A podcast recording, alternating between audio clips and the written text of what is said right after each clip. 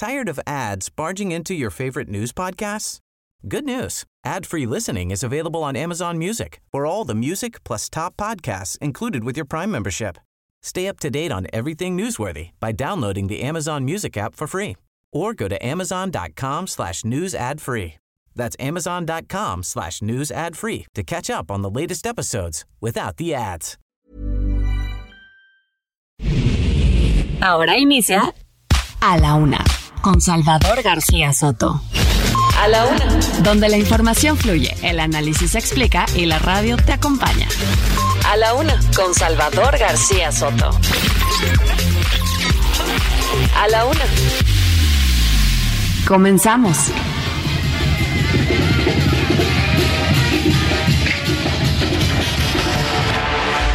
México. Orgullo. Estado de México. Grandeza. Feminicidios. Erradicación. Transporte público. Eh, ordenamiento. Corrupción. Hay que acabar con ella. Contestaron de que ellos no importaban, o mejor dicho, que no exportaban fentanilo, que no tenían registros. Y se firmó un memorándum de entendimiento con Estados Unidos por primera vez en la historia sobre movilidad laboral. ¿Qué sueño americano ni qué nada? Ahora es el sueño mexicano.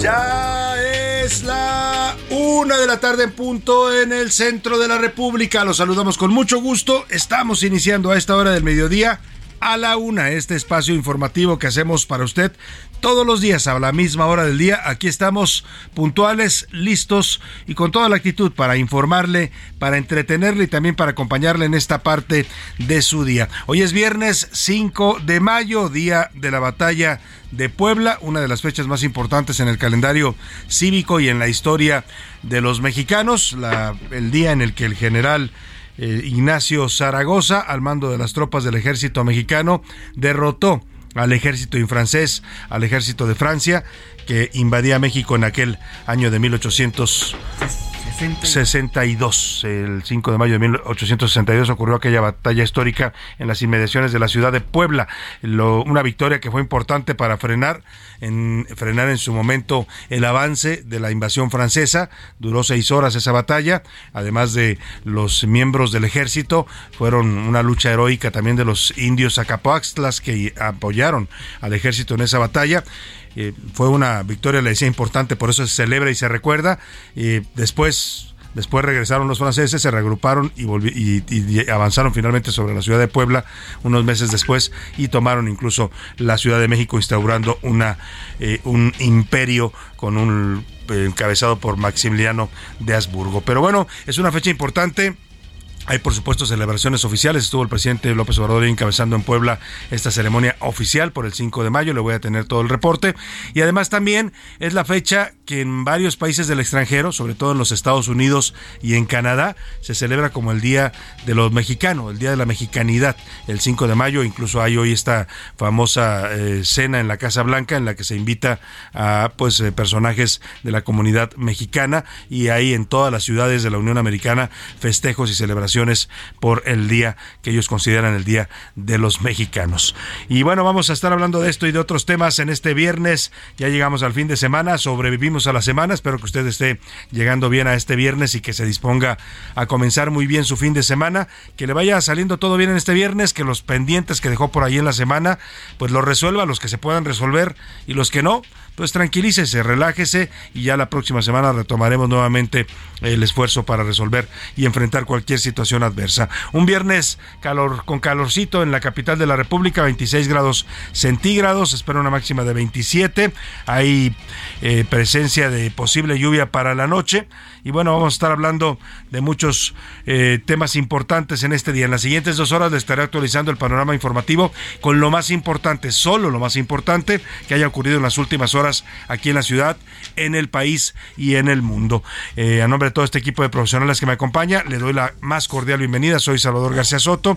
Esto es a la una y vamos a comenzar con los temas que le tengo preparados en este viernes informativo.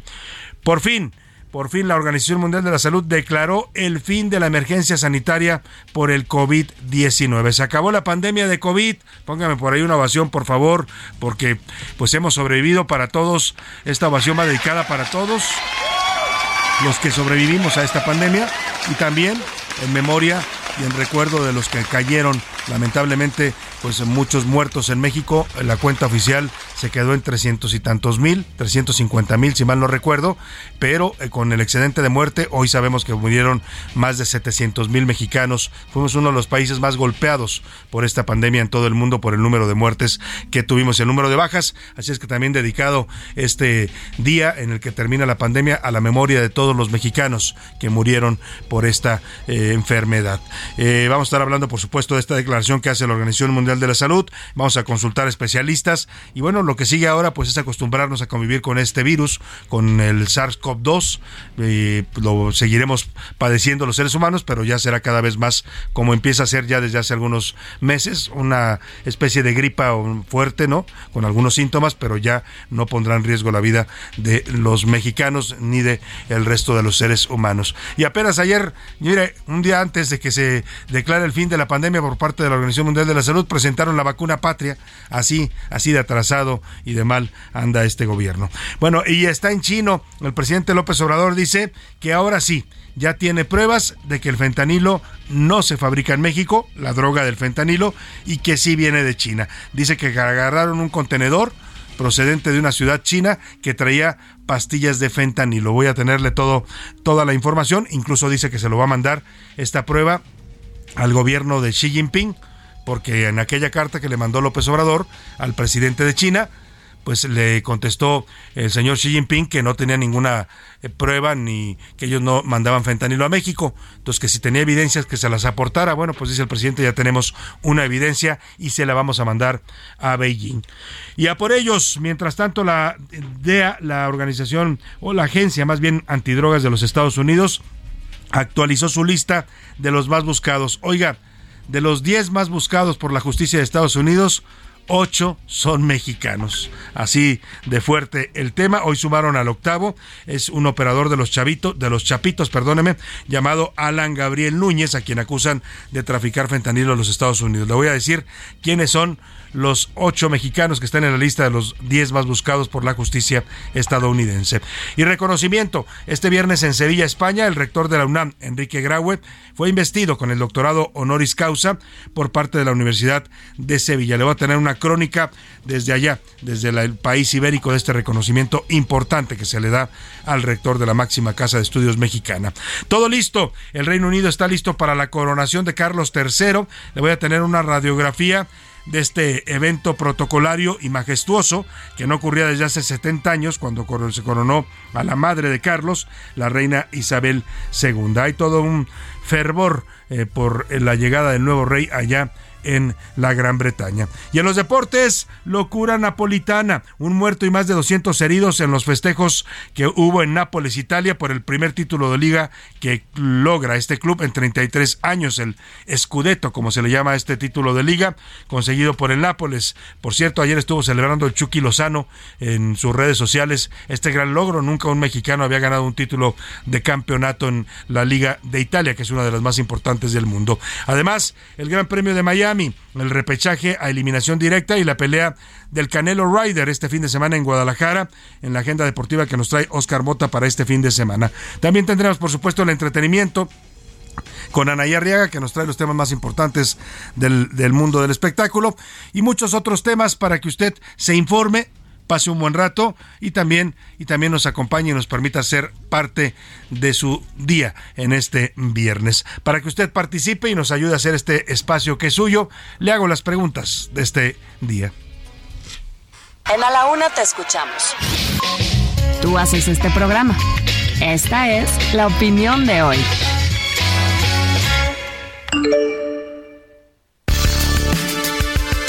Oiga, y le tengo temas sabrosos, interesantes para opinar hoy en las preguntas del día.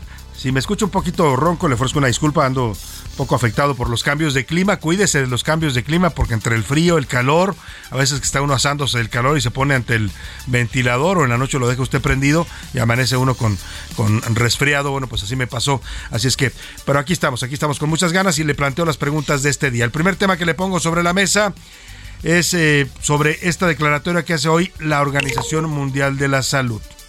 Tres años tres meses después y una cifra de muertos dolorosa en el mundo y en México. Aquí en el país por lo menos fueron, ya le decía, más de 750 mil mexicanos fallecidos, entre los que reconoce oficialmente el gobierno y los que murieron por eh, causas eh, extrañas, muertes excedentes les llaman, que todas ellas se asociaron con COVID en muchos casos no diagnosticado, y en el mundo, pues hablamos de una cifra de total de muertes que alcanzó los eh, 4 millones de personas, de seres humanos que murieron por esta pandemia. Bueno, pues tres años y tres meses después, el director general de la Organización Mundial de la Salud, Tedros Adhanom, declaró esta mañana que ha terminado oficialmente la pandemia del COVID, que ya se retira la declaratoria de emergencia ante la presencia de este virus SARS-CoV-2 en el mundo.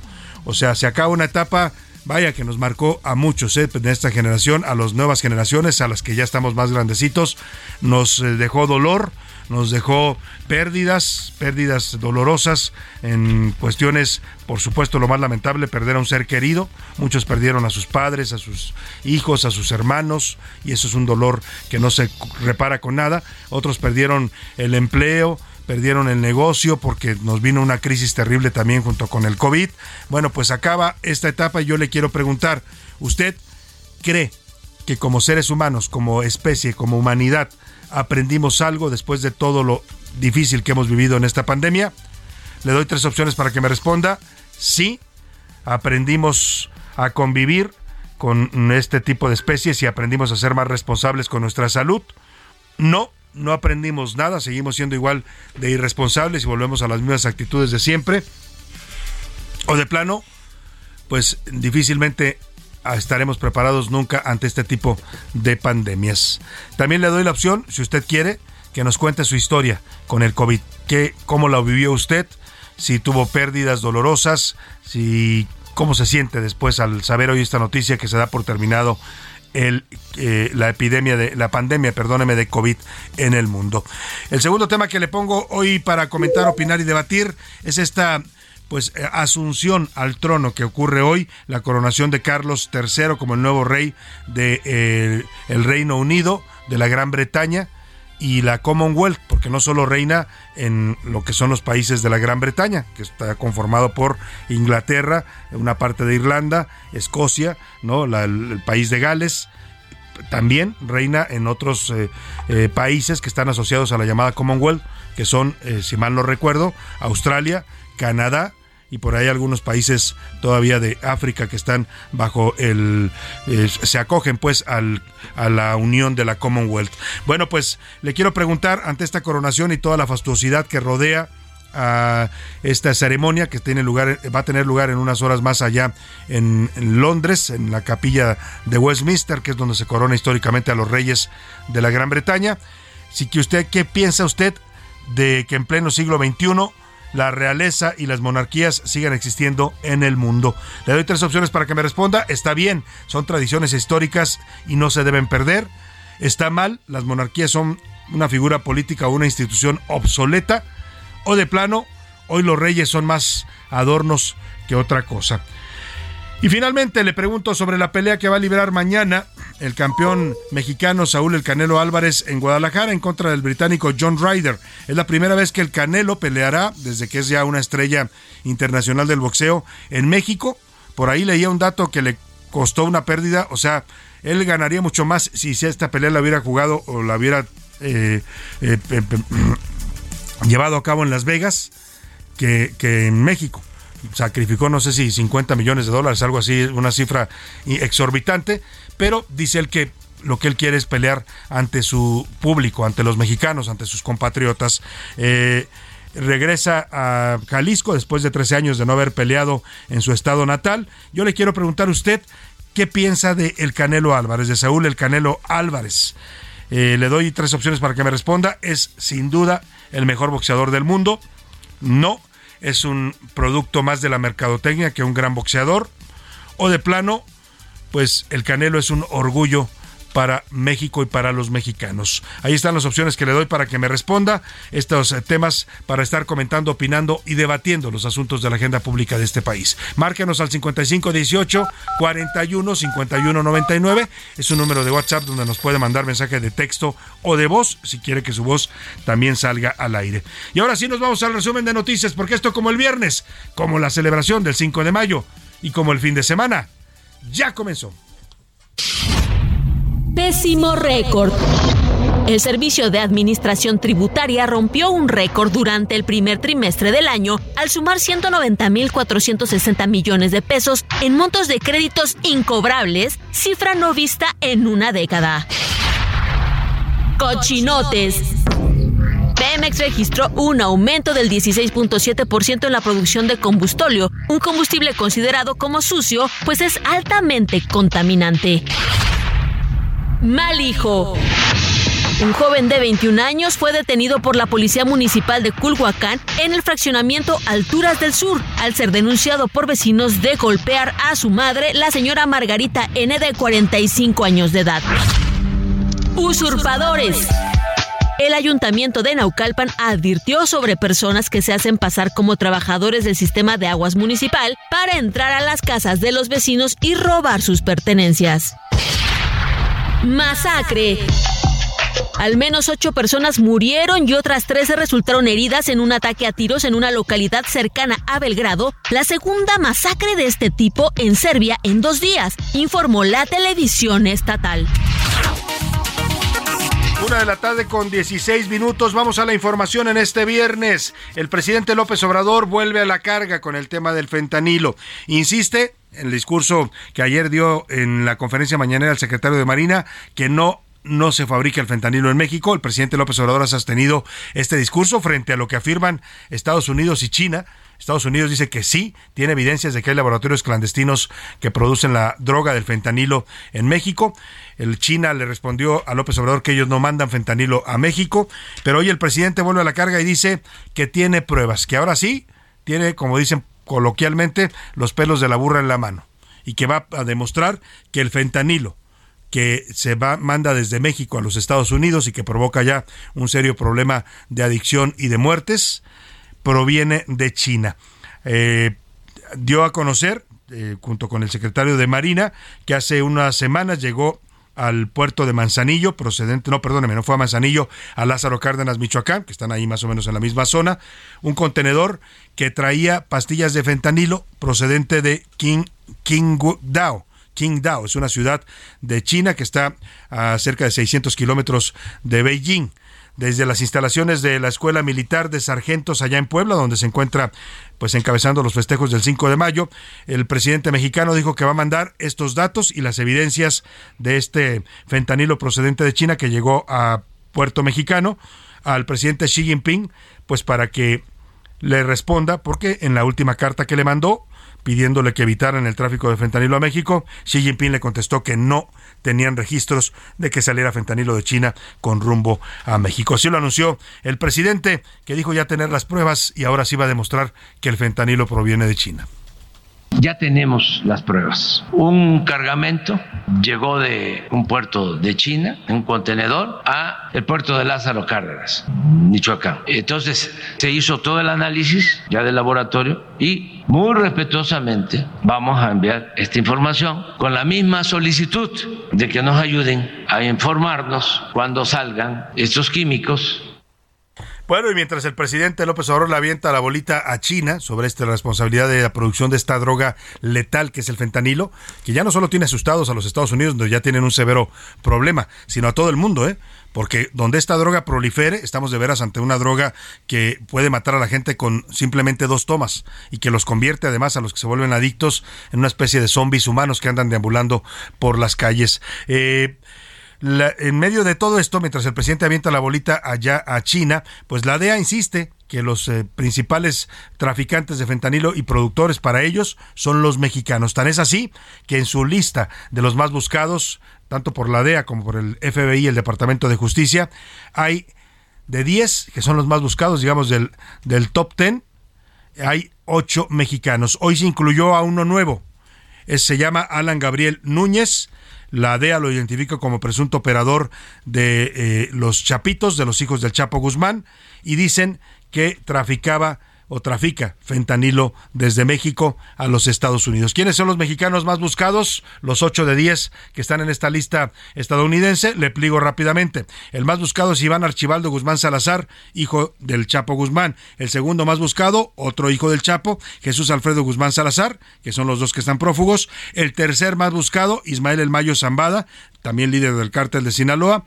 El cuarto más buscado, Nemesio Ceguera Cervantes, alias El Mencho, líder del cártel Jalisco Nueva Generación, junto con Liborio Núñez Aguirre, que también es este cártel Jalisco Nueva Generación. Le sigue Alan Gabriel Núñez Herrera, que sería el quinto más buscado, es este que acaban de incluir en la lista, operador de los Chapitos. Silvano Francisco Mariano, cártel de Sinaloa también. Y Carlos Omar Félix Gutiérrez, también del cártel de Sinaloa.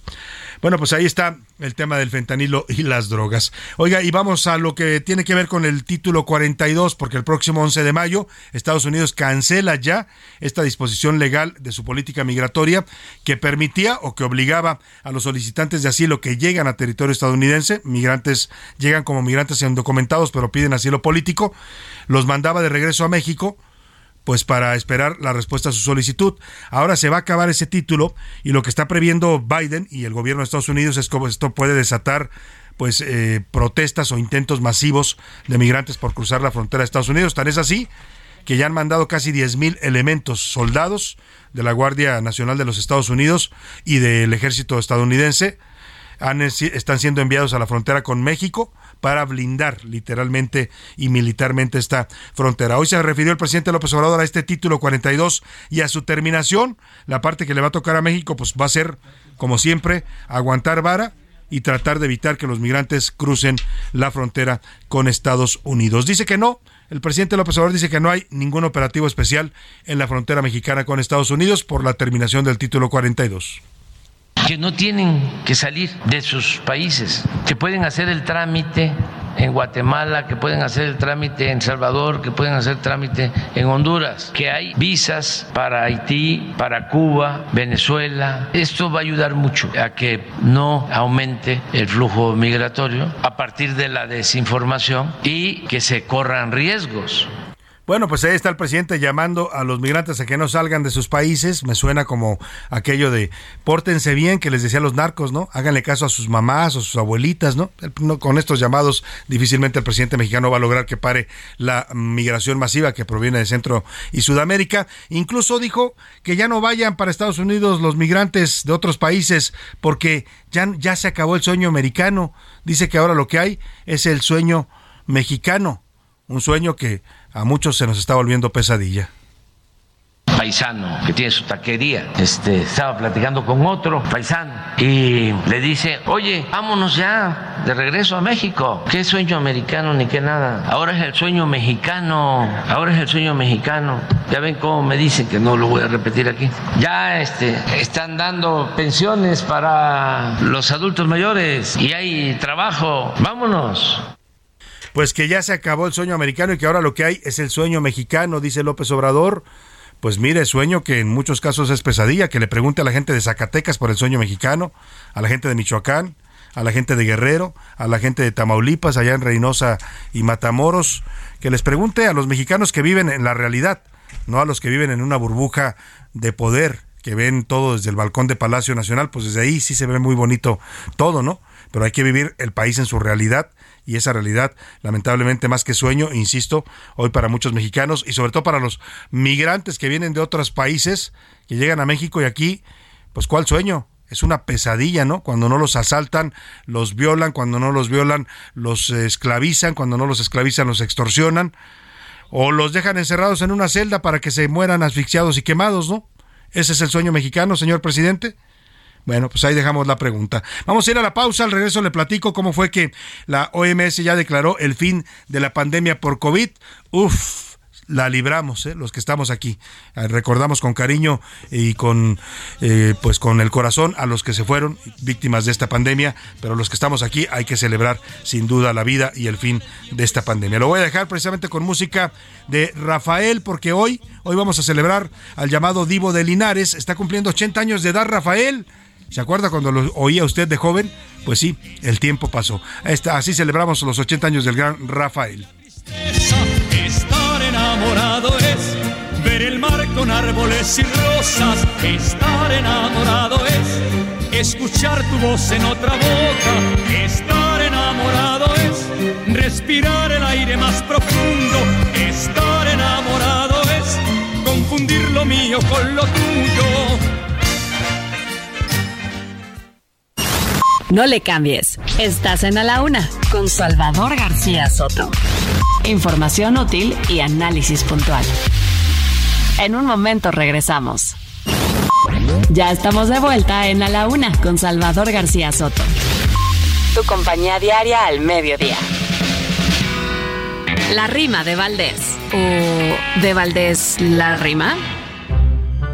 Estamos todos en vilo por una preocupación Hablo de la acusación de los gringos sin estilo, la ruta del fentanilo, y es de frente a elecciones que dichas acusaciones se levantan del gabacho para taparle el ojo al macho ahora con las sucesiones. Dicen que laboratorios tenemos acá en el norte para que de ahí se exporte y no de supositorios. Debe de ser probatorio que sí sean de fentanilo. Los hay y se dan por kilos. Sí tenemos los changarros y no son frijoles charros, pero mejor no vacilo. El secre de la Marina dice que son mentiritas, que de veras, de veritas, son de metanfetamina. Esa es droga de gallinas. ¿Qué importa lo que se diga? Que las pruebas se consigan esos gringos embusteros.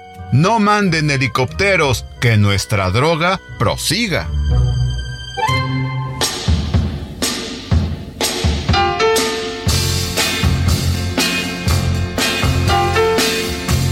Estuve enamorado de ti. Estuve enamorado de ti. Pero ya no siento nada me inquieta tu mirada como ayer. Estuve enamorado de ti. Estuve enamorado de ti. Siento nada. Ni me inquietan tus palabras como ayer. te quise como a nadie yo he querido jamás y pensar que siempre te dije que por nada te podría dejar.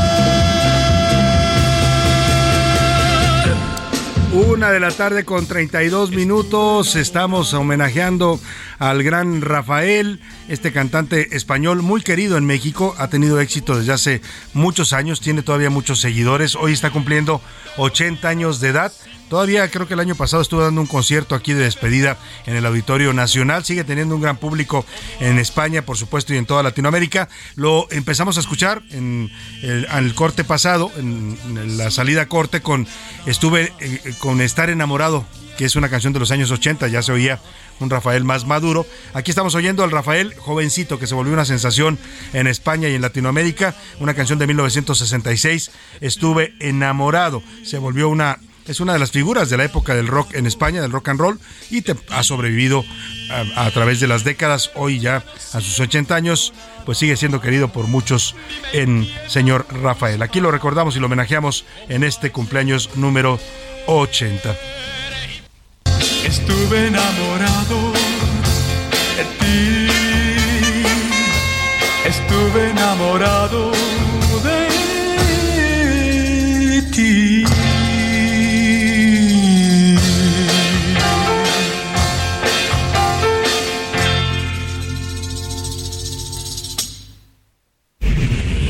A la una, con Salvador García Soto. El ojo público. En A la Una tenemos la visión de los temas que te interesan en voz de personajes de la academia, la política y la sociedad. Hoy escuchamos a Jimena Céspedes en hashtag La conversación en tiempo real. El ojo público. Como que la semana no pintó bien para el gobierno. Por un lado, seguimos arrastrando los temas de la aprobación fast track por parte de los legisladores de Morena, Partido del Trabajo y Partido Verde, en donde los senadores quedan muy mal parados. El sentimiento en la opinión pública es negativo en más de un 93%. Reclaman principalmente respeto a la democracia y utilizaron el hashtag libertad para legisladores. Por el otro lado, las denuncias desde el exterior y que ya tomaron forma, y hasta memes en la conversación sociodigital, por la producción y distribución de fentanilo desde nuestro país, dejan mal parado en este caso al presidente en donde los comentarios principalmente se enfocan en una política fallida en contra del narcotráfico y en decisiones erróneas como la de prohibir el fentanilo medicinal. Los actores de la semana fueron los hijos del presidente Andrés Manuel López Obrador, señalados por cometer presuntos actos de corrupción. A la fecha, el tema lleva un alcance de más de 15 millones de personas, donde la percepción es negativa se señalan a los hijos como incómodos y mencionan que no es creíble la defensa del presidente ante las pruebas presentadas en el reportaje. Finalmente, el hashtag de la semana es Adán. En las mediciones que realizamos cada mes sobre los presidenciables en la conversación sociodigital, pasó de un cuarto al segundo lugar, acercándose peligrosamente a Claudia. Tal parece que le echó ganas a su estrategia digital y poco a poco está creciendo en las redes. Eso sí, tiene que cuidar los negativos porque le están pesando, tanto en la conversación entre la opinión pública como en el estadio. Soy Jimena Céspedes y nos vemos la próxima semana en A la Una. A la Una, con Salvador García Soto.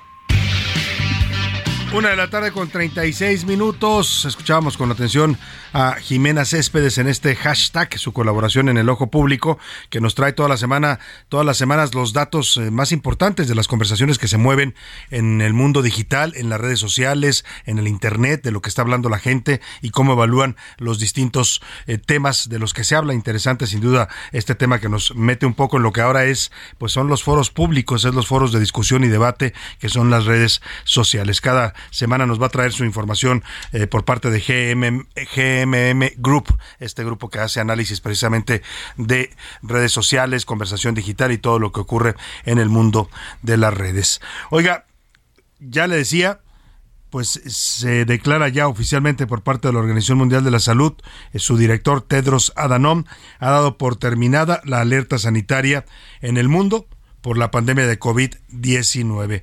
Pasaron más de tres años, tres años y tres meses cuando comenzaron los contagios a nivel mundial han pasado muchas cosas, golpes muy duros para la humanidad, no solo la parte de la pérdida de vidas humanas, que es la más dolorosa, sino también la parte económica. Nos generó una crisis que golpeó a todo el mundo.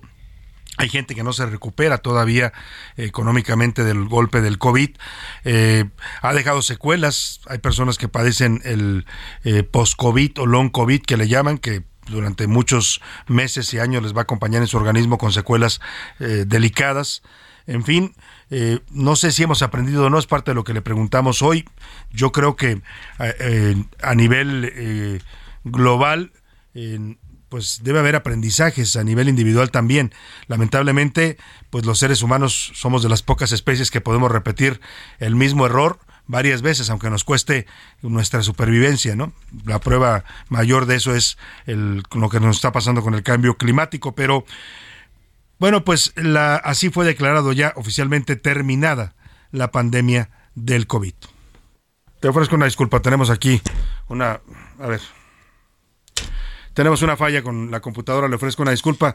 En un momento más le pongo el audio del director de la Organización Mundial de la Salud. Pero ¿cuál es el panorama que dejó la pandemia de COVID-19 en México? Iván Márquez nos hace un recuento de estos tres años y tres meses que parecieran para muchos que fueron siglos.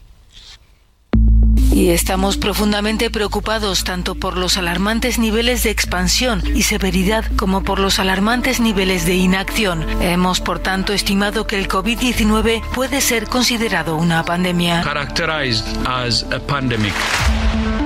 Pasaron tres años, tres meses y seis días desde que Tedros Adhanom, director de la Organización Mundial de la Salud, declaró el inicio de la emergencia sanitaria a nivel mundial por el COVID-19. Tras este lapso, el paso del coronavirus fue catastrófico. Según la Universidad Johns Hopkins, 6.9 millones de personas murieron, pero la OMS estima hasta 20 millones de fallecimientos. Los países con mayor número de muertes son Estados Unidos con poco más de un millón, Brasil con 700 mil, India con medio millón, Rusia casi 4 mil y más abajo México, que de manera oficial registró 333 mil 913 muertes. Sin embargo, cifras extraoficiales hablan de 650 mil decesos. En cuanto a contagios, hasta hoy se reportan 764 millones. Estados Unidos también lidera el número de casos con 106 millones, seguido por India con 44 millones, Francia con 40 millones, mientras que en México hubo 7 millones y medio. Pero eso no fue todo. Las economías mundiales se vieron afectadas por una onda expansiva provocada por la pandemia, que generó recesión e inflación a nivel mundial. Según expertos, el promedio de inflación se situó en 15%. Además, aumentó los niveles de pobreza que desde hace 12 años no se veían. Según la CEPAL, se generaron 22 millones de nuevos pobres por cada año de pandemia a nivel mundial. Así, el adiós a la emergencia por COVID-19 que dejó un gran aprendizaje, pero que el virus llegó para quedarse. Para la una con Salvador García Soto, Iván Márquez. Bueno, pues ahí está un breve recuento. La verdad es que ha sido mucho más amplio el impacto y lo que nos dejó esta pandemia nos, nos cambió la vida, nos volteó de pronto la vida de cabeza a muchos de nosotros. Espero que nos haya dejado lecciones, aprendizajes, nos dejó eso sí, muchas secuelas, desde secuelas médicas a quienes lo padecieron en su organismo, hasta secuelas económicas, ¿no? De una crisis que todavía no acabamos de remontar del todo, particularmente en México. Para hablar de este tema y de esta declaratoria de la Organización Mundial de la Salud, saludo con gusto en la línea telefónica al doctor Francisco Moreno, él es eh, infectólogo y médico internista. ¿Cómo está, doctor? Qué gusto saludarlo de nuevo. Buenas tardes. Buenas tardes, Salvador. Un gusto estar contigo y con tu auditorio.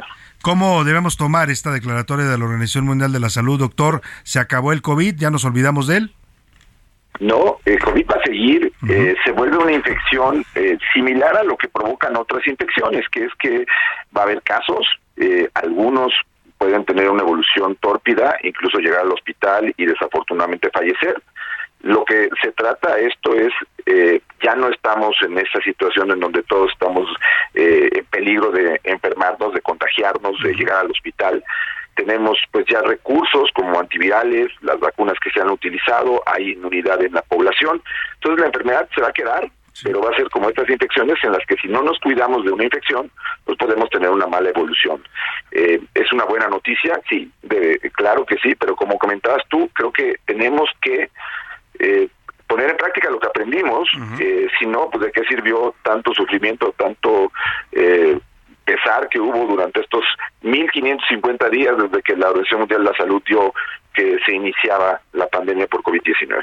Sin duda, si usted, doctor, que además siguió de cerca toda esta pandemia, la estuvo reseñando, la, la vivió como médico en el hospital donde labora y también la comentó para eh, analistas, se volvió usted una de las referencias para los mexicanos a la hora de, tener información sobre lo que estaba pasando con el COVID.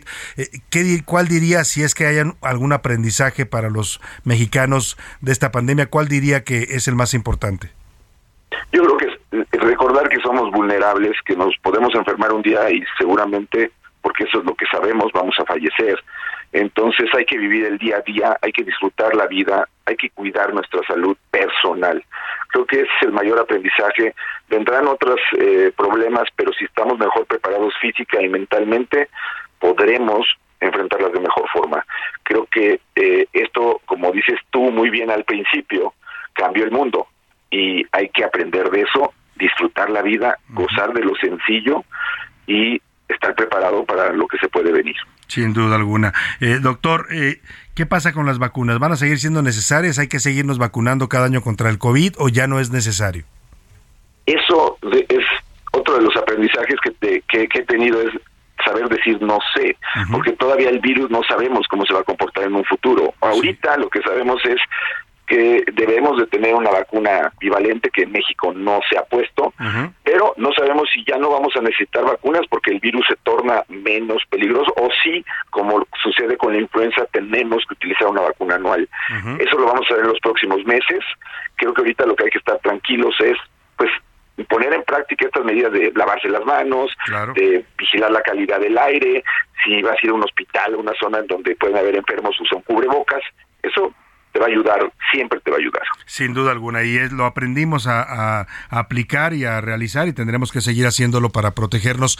Eh, eh, doctor, eh, por ejemplo, le pregunto, ayer se da a conocer justo un día antes de que se declare el fin de la alerta sanitaria en todo el mundo, ah, la, que ya tienen finalmente la vacuna patria, se tardaron pues nada más casi tres años para sacarla, a pesar de que habían prometido que la iban a sacar en unos meses. ¿Tiene sentido una vacuna en estos momentos mexicana? ¿Va a servir de algo? Yo creo que para lo que puede servir es para tener una plataforma para el desarrollo de próximas vacunas. En sí esta vacuna no va a servir de nada y realmente el anuncio fue más político que otra cosa porque ni siquiera la vacuna ha completado la fase 3. Eh, doctor, a todos los que pues vivieron esta pandemia, la, vivimos en carne propia porque todos nos enfermamos en algún momento, lo padecimos, eh, pero también muchos perdieron un ser querido. Usted, desde su experiencia como médico, desde su visión, eh, ¿qué le diría a todos estos mexicanos que, pues que hoy, hoy recuerdan con dolor a quienes se fueron en esta pandemia? Pues eh, creo que la gente que se perdió ha sido mucha, el sufrimiento ha sido enorme, pero el mensaje es los que nos quedamos aquí tenemos que vivir y disfrutar la vida por nosotros y por los que se fueron y no lo pueden hacer. Eh, creo que aprendimos que el valor de estar sano y de vivir es mucho mayor al que teníamos contemplado en el 19 cuando estábamos preocupados por otras cosas. Claro. Le pregunto finalmente, doctor Francisco Moreno, estamos conversando con el infectólogo y médico internista del Hospital ABC Francisco Moreno. Le pregunto si eh, con esto que pasó en estos tres años, tres meses, estamos preparados para enfrentar una nueva pandemia y el sistema de salud de México resistiría otra pandemia si llegara a ocurrir? Eh, el mundo se está preparando. Eh, México siento que su sistema de salud está en el momento más frágil de lo que ha estado pues en los últimos años, en los últimos 40 años, la expectativa de vida del mexicano se perdió cuatro años, es decir, antes de esto teníamos una expectativa de vida de 75 años, ahora es de 71 creo que este es una, un mensaje importante en el que hay que invertir en salud y, dejar de invertir en otras cosas que no tienen sentido y sí en lo que es mantener a la población sana en lo que debiera ser una prioridad para cualquier gobierno, sin importar el signo político. Le agradezco mucho, doctor. Un gusto, como siempre, conversar con usted. Igualmente un abrazo a todos los auditores. Muchas gracias, doctor Francisco Moreno, infectólogo médico internista y sin duda una de las voces que destacaron. La verdad es que, mire, fue tan errático el manejo de la información en torno a la pandemia por parte del gobierno federal, fue tan eh, lamentable este papel de Hugo López Gatel, que los mexicanos buscaron fuentes de información fuera del gobierno. ¿No? Y así muchos médicos, entre ellos Alejandro Macías, el doctor Francisco Moreno, Javier Tello, se volvieron, pues para los mexicanos, esa voz un poco más coherente, confiable, que le decía, cuidado, esto no lo hagas, esto sí lo hagas, porque el gobierno un día nos decía, quítate el cubrebocas, póntelo, no sirve de nada, ¿no? Otro día nos decía, salgan y vayan a abrazarse, no pasa nada, ¿no? Eh, aquí, aquí está mi detente, ¿no? Mi medallita, eh, ¿no? Eh, detente enemigo, que Jesús está conmigo, dijo el presidente. Bueno, ante eso, pues figuras como el doctor Francisco Moreno, que ya antes de la pandemia era un extraordinario médico, pues hoy se han dado a conocer mucho entre los mexicanos como especialistas también en estos temas. Ahí dejamos el asunto del COVID. vaya, pues un abrazo a todos los que perdieron un ser querido, un familiar eh, así se anunciaba hoy, espero que ya no me fallen, el fin de la pandemia desde la Organización Mundial de la Salud en Ginebra, Suiza.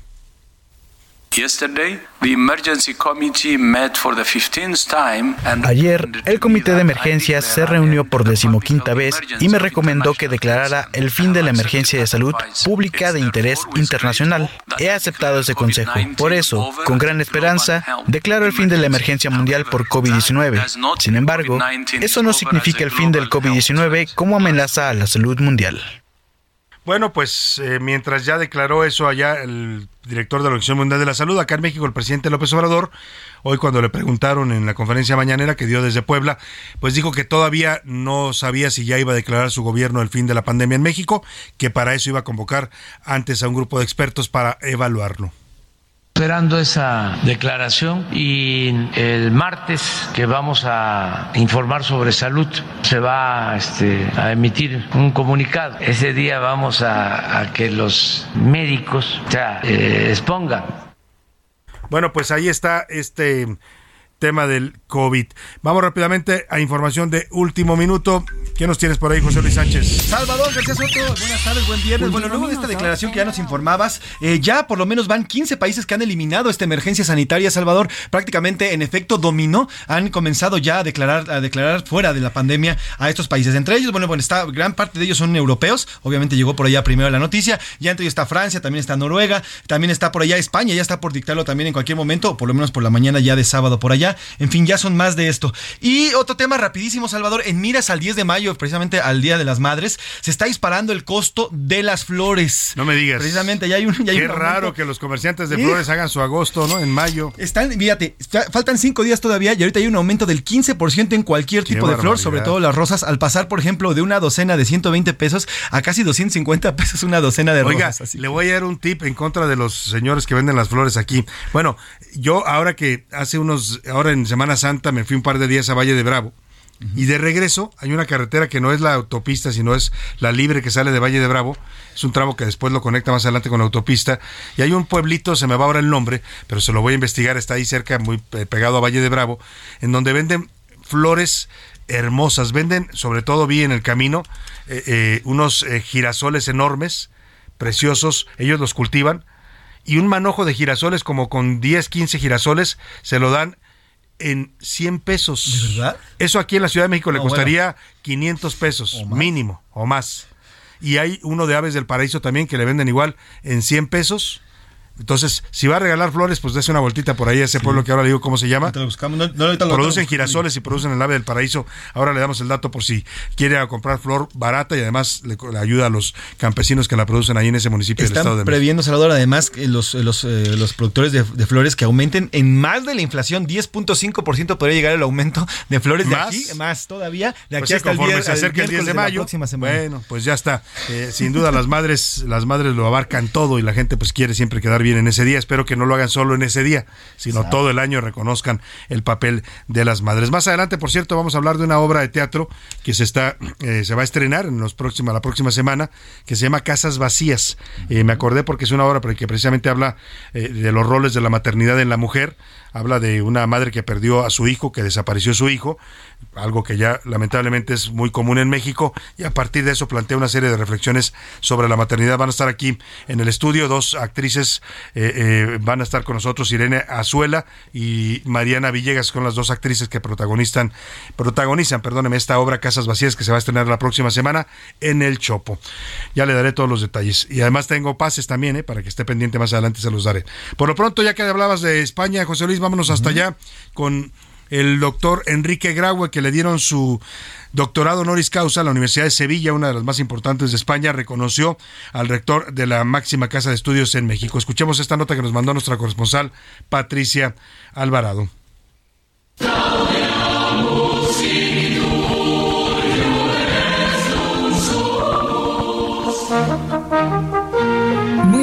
Buenas tardes, Salvador. El rector de la Universidad Nacional Autónoma de México, UNAM, el doctor Enrique Luis Graue Vigers, fue investido doctor honoris causa por la Universidad de Sevilla en España, en una solemne ceremonia celebrada en el claustro que contó con la asistencia de autoridades, rectores, personalidades y académicos. El rector magnífico de la Universidad de Sevilla, Miguel Ángel Castro, reconoció la aportación en la enseñanza en el ámbito iberoamericano del doctor Enrique Graue, su dilatada trayectoria y su dimensión ética que ha afianzado a la UNAM como ejemplo de excelencia en el mundo y una atalaya que defiende los valores democráticos.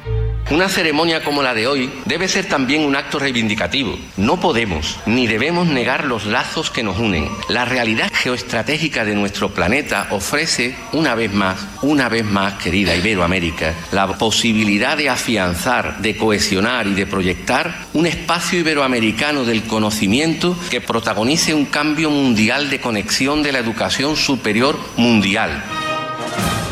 En su alocución una vez investido, Enrique Graue agradeció la prestigiosa distinción y destacó que la UNAM y la Universidad Hispalense comparten valores de libertad, igualdad, justicia y respeto. Escuchemos. Agradezco también a todo el claustro universitario por esta designación, porque la UNAM comparte con la Universidad de Sevilla los valores de libertad, igualdad y justicia, y el respeto irrestricto hacia la educación superior laica, pública y autónoma. El catedrático de Historia Ramón María Herrera apadrinó la investidura y calificó al rector de la UNAM como gobernador de una república de la ciencia y el conocimiento, la UNAM nos entrega dos cargas, una de fuerza y otra de disciplina, que son las que hay que usar en conjunto para alcanzar las estrellas. Bueno, pues ahí está. Eh, felicidades a la UNAM, a todos los universitarios y por supuesto a su rector Enrique Gravo, que fue reconocido con este doctorado honoris causa en España. Me voy a la pausa y vuelvo con más para usted a la segunda hora de A la Una. No le cambies. Estás en A la Una con Salvador García Soto. Información útil y análisis puntual. En un momento regresamos. Ya inicia la segunda hora de A la Una con Salvador García Soto. A la Una. Donde la información fluye, el análisis se explica y la radio te acompaña. A la Una con Salvador García Soto. A la Una. Comenzamos.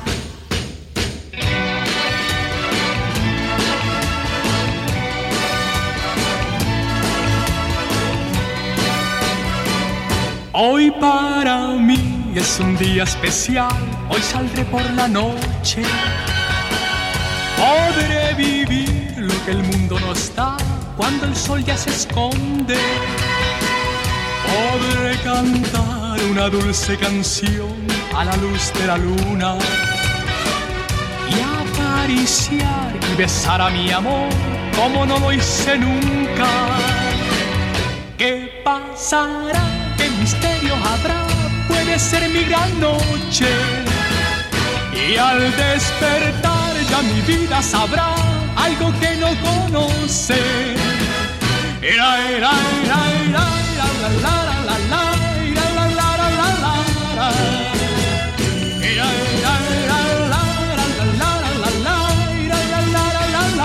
la. Caminaré abrazado a mi amor por las calles sin rumbo. Descubriré que el amor es mejor cuando todo está oscuro. Y sin hablar nuestros pasos irán a buscar otra puerta que se abrirá como mi corazón cuando ella se acerca. ¿Qué pasará? ¿Qué misterio habrá? Puede ser mi gran noche. Y al despertar mi vida sabrá algo que no conoce. Ya son las 2 de la tarde, punto en el centro de la República y los saludamos con gusto de a esta hora del mediodía. Estamos iniciando ya la segunda hora de a la una y también, también la tarde de este viernes 5 de mayo. Y lo hacemos con este gran ritmo del señor Rafael, a quien estamos homenajeando por sus 80 años de edad, que cumple exactamente hoy. Esta canción, pues que se ha vuelto mm, muy alegre, todavía las actuales generaciones la, la conocen, la cantan cuando se va a salir los viernes en la noche. Bueno, y se la dedicamos hoy especialmente a Alejandro Alvarado, que trabaja aquí con nosotros en este equipo, que está cumpliendo además años el día de hoy también. Pues felicidades para él. Y es uno de los clásicos, sin duda, del gran Rafael. Ahí están las mañanitas para Alex Alvarado, que anda fuera de la cabina, pero ya, ya regresará y las escuchará. Por lo pronto, vámonos a. Vámonos a, la, a, los temas que le tengo preparados en esta segunda hora, agradeciéndole que continúe con nosotros y pues eh, esté con nosotros desde la una de la tarde. tenemos mucho todavía para compartirle en esta segunda hora de la una. Hay muchos temas, historias, noticias, entrevistas que le voy a actualizar en un momento más. Por lo pronto, sigamos escuchando a Rafael y su gran noche aquí en A la Una. ¿Qué pasará? ¿Qué misterio habrá? Puede ser mi gran noche. Y al despertar ya mi vida sabrá algo que no conoce. Bueno, pues vámonos a los temas, a los temas que le tenemos preparados en esta segunda hora. Le voy a contar la coronación de Carlos III va a ocurrir este sábado. Miles de turistas ya están llegando desde el dentro de Inglaterra, de la Gran Bretaña y desde otros países a presenciar este acto histórico. Hay toda una pues eh, mm, fiebre manía o como se puede llamar Carlos manía en estos momentos allá en el Reino Unido ante la coronación de este nuevo rey que sustituye a su madre, la reina Isabel II. Vamos a hablar también del reparto de utilidades. Es el mes de mayo en el que se entrega esta prestación, el PTU le llaman.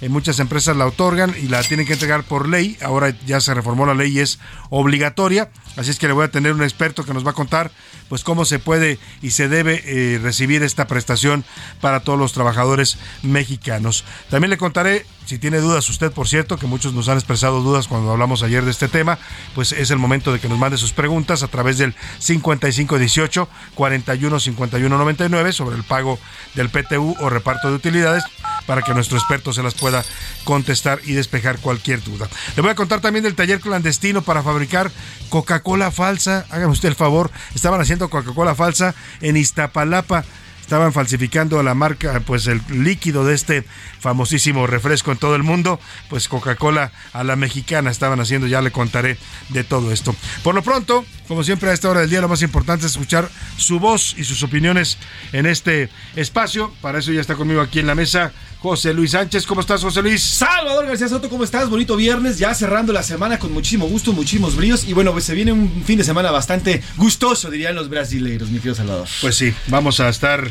para los que tengan puente, muchos ya descansaron el día de hoy, va a ser un fin de semana largo, así es que aprovechenlo, disfrútenlo y relájense.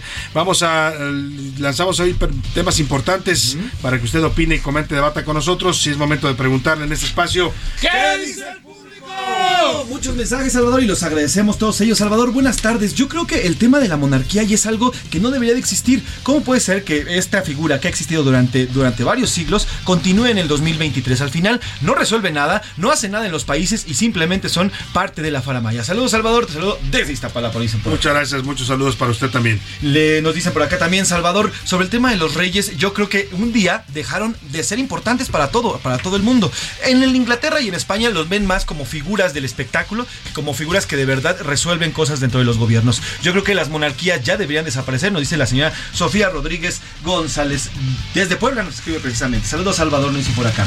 Eh, tenemos otro saludito por acá. Saludos Salvador. Eh, Saúl Canelo es un gran boxeador, nos dice Saúl Rabiela. México, México hizo un excelente trabajo además, nos dice contra el COVID. Afortunadamente no muchos nos enganchamos con deudas y con el tema de eh, perder algún familiar. Saludos, nos dice también por Muchas gracias, saludos, gracias por su opinión. Nos dice también por acá Salvador sobre la pandemia es lamentable y yo veo que muchos no han aprendido a cuidarse. En cuanto se eliminaron las restricciones de los tapabocas y el uso de gel, lo dejaron de hacer. Pareciera que no aprendieron nada y que al final continúan siendo los mismos que hace tres años. Mire, cosas tan sencillas como estornudar en, en, su codo, ¿no? En el interior de su codo.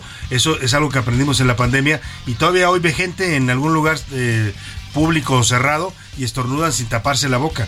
O sea, hay cosas que de verdad sí parece que no, no, no aprendemos y no entendemos los seres humanos, ¿no? Sí, exactamente. Omar Román nos dice, Salvador, a mí me dio COVID dos veces. La primera fue en la primera hora sin la vacuna, pensé que me iba a morir. La segunda me acaba de dar el año pasado ya en la quinta ola. También la sufrí, pero afortunadamente todo salió bien. Yo lo que, te quiero decir, Salvador, es que tenemos que aprender, aprender a cuidarnos y sobre todo aprender a cuidar al de al lado, porque es así como se contagian las pandemias. Eso nos enseñó también esta pandemia. Yo diría que si hay aprendizaje, este es uno de los más importantes. Sé que la salud eh, de, de, uno depende también de otros. O sea, porque esta enfermedad se contagiaba a las personas que estaban en contacto con alguien que no sabía o que no decía que estaba contagiado. O sea, la salud es responsabilidad de todos, pues, ¿no? Si es un asunto individual de cuidarnos cada quien a nosotros mismos, pero también cuidar a los demás y siendo responsables con nuestra salud. Y es lo que aprendimos en esta pandemia. Fíjate, por acá nos pone la señora Carola. Buenas tardes, Salvador. Sobre yo perdí muchísimas cosas en esta pandemia. Hoy, cuando escuché la noticia en la una sobre el fin de la pandemia, fue como un respiro para mí. Mi madre se murió a causa de la, de la pandemia a inicios. Perdí un negocio porque lo tuve que cerrar. Y por si fuera poco, mi esposo quedó con grandes, con grandes repercusiones sobre el COVID. Hoy puedo respirar tranquila. He aprendido muchísimo, pero también aprendí que debemos de cuidarnos todos como mexicanos. Saludos, nos dice la señora Carola. Señora Carola, le mandamos un abrazo. Es usted una sobreviviente como muchos mexicanos. Y pues ánimo, la vida sigue. Con todo el dolor hay que cargar con el recuerdo de los seres queridos y pues tratar de seguir adelante. Le mandamos un abrazo cariñoso. Mariana Cruz dice por acá, uff, nunca pensé ver este día, nunca pensé escuchar que cuando nos dijeran que se había acabado la pandemia. Pensé que esto iba a ser eterno. Para mí, yo que tengo 22 años, el haber vivido una pandemia tan joven de verdad cambió totalmente mi vida y además la de mis compañeros. Yo estuve en la carrera, yo estuve en la, yo estuve en la prepa, un día me fui de la escuela y regresé después a la universidad. ¿Cómo fue eso? Fue duro para mí. Saludos. Qué duro, le mando un abrazo también. Qué duro porque sí, yo lo, lo viví también en casa con, con estos eh, inicios virtuales, ¿no? Las clases virtuales que afectaron mucho a los jovencitos, a los adolescentes, la, las posibilidades de hacer. Nosotros llegamos a hacer estos programas virtuales también en radio y en televisión. El tema es que para los, los estudiantes fue pues como cortar muchas dinámicas de socialización que perdieron por no poder tener contacto con otros compañeros. Y que lo que señalaban, Salvador, los expertos, más allá del tema académico, que sí es importante aprender a sumar y demás, también. el tema de las social skills, de esas habilidades sociales que desarrollas durante las primarias, secundaria y preparatoria, bueno, se perdieron para estos jóvenes, ¿no? Sin duda alguna. También nos dicen por acá, Salvador, buenas tardes, María González Arcadia, te saludo desde la alcaldía Benito Juárez. Sí, tú muchos aprendimos, pero al parecer las empresas no, los restaurantes, algunos antros y algunos bares, cuando nos necesitaron, ahí estuvimos. Y hoy nos siguen tratando exactamente igual. Parece que les, se les olvidó a las empresas que un día necesitaron a nosotros para volver a surgir porque estaban perdiendo sus utilidades y hoy continúan y regresan a ser las empresas abusivas. Y me refiero precisamente a restaurantes que no han quitado de las, de las calles estos temas de las mesas ah, sí, y demás. Eh, de verdad, sí, que les dieron pedazos de la calle, ¿no? O banquetas. La verdad es que ya no se justifica que estén ahí, pero pues ya muchos se apropiaron del espacio público. Es, algo que debería revisar la autoridad aquí en la Ciudad de México, ¿no? Le también nos escriben por acá, nos escribe el señor Iván, mi mamá se murió, y también mi padre se murió de COVID. Uy, Lastimosamente yo estoy sufriendo y bueno, qué bueno que se acabó la pandemia, lo dicen por acá, Iván. Le mandamos un abrazo, Iván. Pues sí, muchos, muchos, la verdad, tuvimos pérdidas fuertes en esta pandemia. Sí, y bueno, en Twitter, en Twitter, ¿qué dice el público? Bueno, pues eh, sobre el tema de eh, las eh, esta coronación que va a ocurrir el día de mañana, este sábado, el 26.8% dice que están bien, que son tradiciones, que son tradiciones en el mundo. 26. El 26.8%. El, casi el 38% dice mal, son figuras obsoletas que ya no deberían de existir en el mundo. Y el 35% dice que ya son simples adornos y no funcionan, ¿no? Dice por acá en, Twitter. O sea, la mayoría no está de acuerdo ya con la monarquía. de acuerdo ya con las monarquías. Sobre el tema de Saúl Canelo Ármales, fíjate, híjole, bueno, el 70% dice que es mercadotecnia, que Saúl es mercadotecnia. Es que, mire, si usted quiere eh, atacar o menospreciar a un mexicano, pregúntele a otro mexicano, ¿no? Es el, que le va a decir es el peor. En todo el mundo ven al Canelo como una gran figura del boxeo, como un gran campeón, y en México, pues muchos mexicanos todavía lo menosprecian y dicen, no, hombre, es pura mercadotecnia. Pero bueno, es el punto de vista de nuestra comunidad Twitter. Salvador ahorita Oscar nos va a decir, pero los pugilistas, los boxeadores del mundo se pelean por querer enfrentarse a Canelo. Con Canelo. pero bueno, los mexicanos así somos, pues, ¿qué quieren, no? así somos. El, 20 por, eso, por eso aquella anécdota de los cangrejos. los cangrejos, sí, exactamente. 20.6% dice que es orgullo de mexicano y solamente el 8% dice que es el mejor boxeador del mundo. Solamente el 8% opina que es el mejor boxeador. Si esta encuesta lo hubiéramos hecho en cualquier otro país, hubieran dicho que Canelo es un gran boxeador. Canelo para presidente. Pero bueno, pues así está, ahí está la opinión de nuestra comunidad Twitter. Y ya por último, sobre el tema del COVID, el 49.1% dice que no, que no estamos listos, nos falta todavía responsabilidad como pueblo. El 17% dice que sí, que ya aprendimos y aprendimos a convivir con este virus, mientras el 44% dice que nunca, nunca vamos a estar listos para una pandemia, Salvador. Más saluditos rápidamente. más saludos, como no, nos, nos saluda la señora María. Saludos, Salvador. Yo me enfermé cuatro veces de COVID. Afortunadamente las cuatro veces salía avante, sin embargo, no se lo recomiendo ni a mi peor enemigo. No, no, no, fue de verdad una enfermedad que nos sorprendió porque no la conocíamos, ¿no? Y no sabíamos los síntomas y cómo nos pegaba tan, tan fuerte. De verdad, sí fueron episodios difíciles para muchos. Gonzalo Alcaraz dice Salvador, en un inicio el señor Canelo Álvarez sí fue inflado por Televisa y por otros medios. Al final él se despegó a tiempo, se fue a Estados Unidos y ahí comenzó. ¿Cuántos años lleva ya la carrera del Canelo? Por ¿Cuántos años lleva la carrera? Unos por lo menos llevan 13 años, sin venir a jugar. Más o menos. Aquí anda Oscar Mota. ¿Cuántos ¿Cómo años? estás, mi querido Salvador García Soto, mi querido este, José Luis? Sí, aproximadamente 15 años. De hecho, eh, O sea, si fuera pura mercadotecnia, ¿alguien va a aguantar 15 años? eh, dicen por ahí, ¿no? Que lo difícil no es llegar, es mantenerse, ¿no? Quizá, quizá eh, pudo haber sido campeón Yo tiempo, respeto la opinión del público, que respeto lo que lleva- cada quien piense, pero pues ahí están los, los hechos, ¿no? Y, y muchos todavía, al principio sí, sí decían esto, es que Televisa lo está inflando, ¿no? Es que Normal, ¿no? No, Eso generalmente lo dicen. Hay, hay un detalle y yo no voy a, a- a comparar ahorita, simplemente voy a poner el dato. Eh, Julio César Chávez llegó a tener un récord hasta de 88-0, 88 ganados, 0 perdidos. Pero de esos 88, genuinamente no todos eran peleadores de altísimo nivel. Por ahí viene esa famosa anécdota cuando, cuando Greg Haugen, cuando se enfrenta en el Estadio Azteca contra Chávez, Haugen le decía, es que te has enfrentado a puros eh, este, taxistas, a puros electricistas. Y bueno, Chávez se enoja, le puso una madrina de aquellas, pero son estos detalles, ¿no? O sea, no siempre todos pueden, o sea, de 10, 10 peleadores este, de alto nivel. es no, no todos, claro. Pues ahí está la opinión de Oscar Mota. Más saludos La señora rápidamente. Guillermina Cruz nos dice, Salvador, nuestro sistema de salud está pendido de hilos. Es más, no aguanta una pandemia. No aguanta ni, bueno, no aguanta ni una enfermedad estomacal ahorita nuestro sistema. Pandemia mucho menos, Salvador, te saludo. Pues sí. por acá. Bueno, pues ahí están las opiniones de nuestro público, las agradecemos como siempre. Síguese contactando y comunicando con nosotros al 5518 41 51 99. Por lo pronto vamos, ya que andamos hablando de la coronación de Carlos III y opinando de estos temas, Ricardo Romero nos preparó esto sobre lo que va a ocurrir mañana sábado allá en el Reino Unido.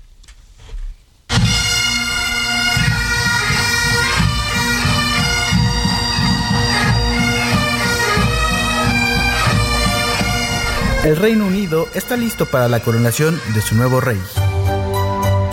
Este sábado, en punto de las 11 horas, tiempo de Londres, 4 de la mañana, tiempo de la Ciudad de México, Carlos III recibirá la corona real para convertirlo así formalmente en el sucesor de Isabel II. La entronización es la formalización del papel del nuevo monarca como rey y la transferencia oficial del título y los poderes.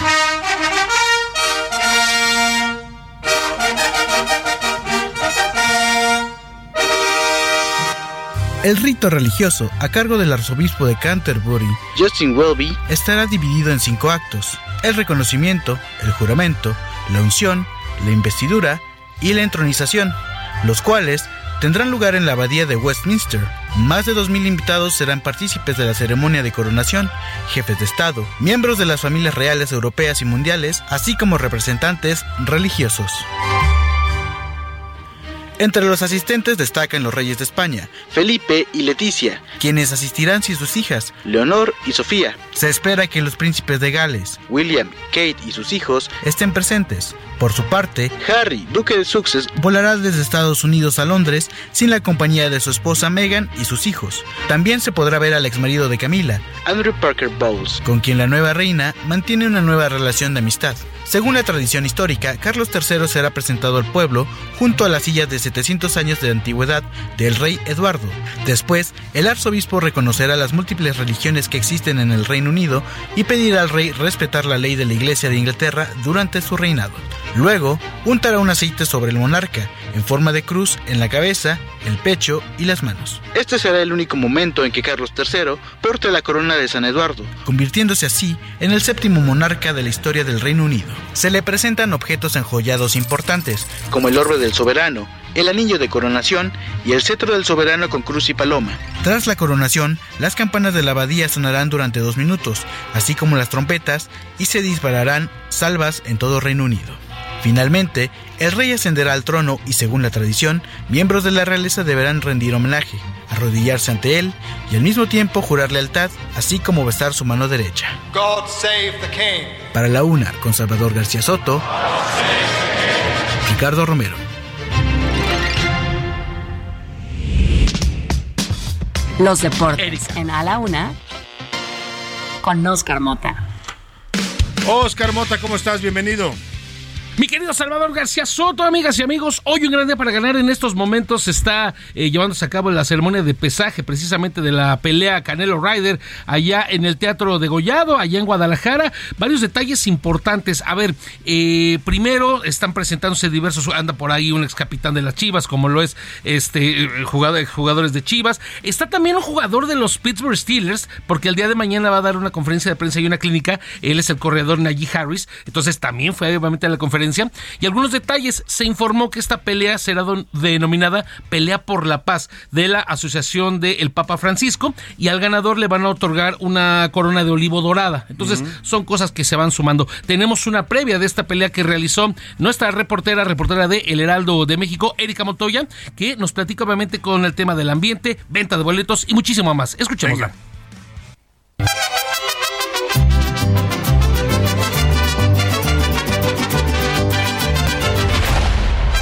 Salvador desde la Perla Tapatía, en donde este fin de semana Saúl El Canelo Álvarez se enfrentará a John Ryder en un duelo por el título indiscutido de peso supermedio que tiene el campeón mexicano. Canelo está con su gente, se ve, se siente, Canelo está con su gente. Hace 12 años, Saúl El Canelo Álvarez se presentó por última vez en territorio nacional enfrentando a Kermit Cintrón y en esta ocasión regresa no solo con el título con el que salió aquí, sino con 10 más y además el campeonato indiscutido que lo convierte en el primer tricolor dueño de esta distinción. Saúl El Canelo Álvarez aseguró que a pesar del sacrificio económico que está haciendo, valdrá totalmente la pena presentarse ante los suyos, pues es una forma de agradecer todo el apoyo en todos estos años. Vamos a escuchar a Saúl El Canelo Álvarez. la verdad que muy contento, muy contento, agradecido con toda la gente la respuesta que, que me ha brindado y, espero que disfruten de, de una gran noche porque la voy a disfrutar yo mucho.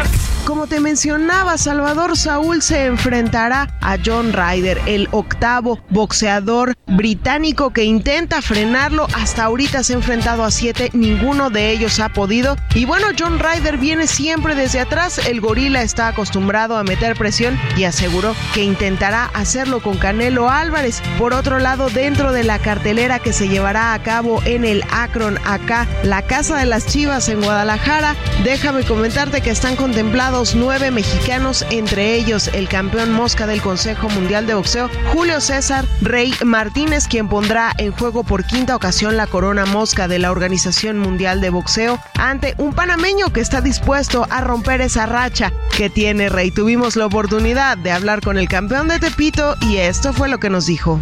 Ahora sí que muy contentos, emocionados, pues ahora sí que agradecidos con, con mi compadre Eddie Reynoso y pues con Saúl que nos están dando la oportunidad y como siempre a dejarlo todo arriba del ring. Salvador, mañana las actividades arrancarán temprano. En el Akron se pretende que las puertas se abran alrededor de las 2 de la tarde para dar ahora sí que entrada poco a poco a los más de 50 mil fanáticos que se esperan la noche para la defensa de Canelo Álvarez aquí ante su gente.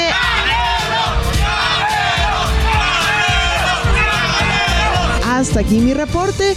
Regreso contigo. Que tengas muy buena tarde.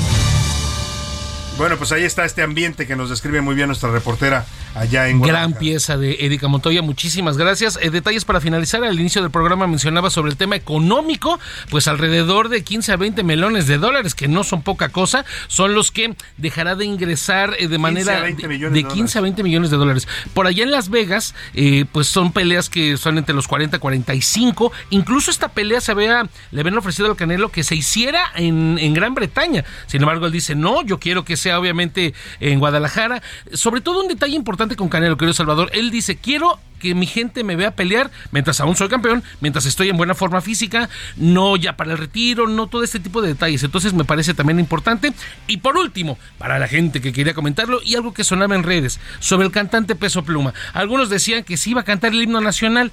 Yo no sé cómo se hubiera sonado eso, ¿no? Mexicano, al grito de guerra. No lo sé, no lo sé. Mexicanos al grito de guerra. No va a cantar el himno nacional Peso Pluma, lo va a hacer un cantante de regional llamado Beto Ávila, eh, conocido del del Canelo, pero sí va a estar en la transmisión de TUDN. Entonces, si a usted le gusta el cantante, le gusta el box y le gusta echar cotorreo, pues ah, puede escucharlo por ese lado y ver la Muy película. bien. Y los festejos del Nápoles se salieron de. Eh, más de 200 heridos, un muerto. eh, desafortunadamente, todo este tema del fanatismo, cuando se desborda, pues se traduce en este tipo de tragedias. Los italianos son intensos con el fútbol, muy intensos. Y, y- y a lo mejor no solo, me- eh, ahorita pasa con los italianos, mi querido Salvador, pero el tema del fanatismo, ¿no? Puede ser un italiano, puede ser un inglés, mexicanos desafortunadamente ha hay. pasado.